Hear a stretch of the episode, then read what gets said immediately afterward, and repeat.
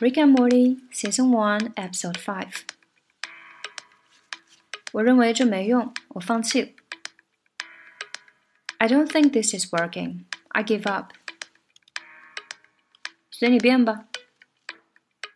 Well, make yourself comfortable. 开始变得有点危险了。Starting to get a little hairy. 冒险就得有战斗，接受现实吧。Adventures have conflict. Deal with it. 你觉得自己运气不佳？You're down on your luck.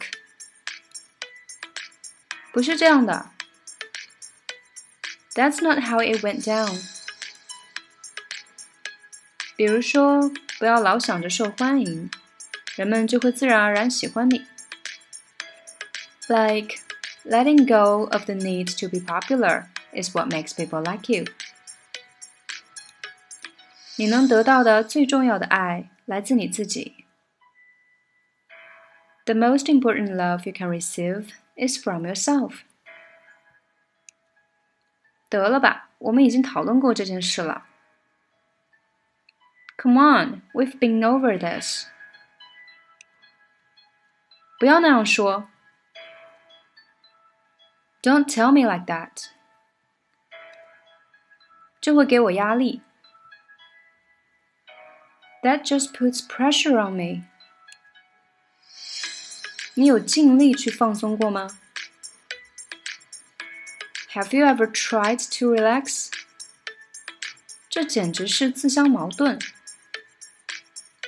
It is a paradox。 啊，可真棘手啊！Kind of a handful。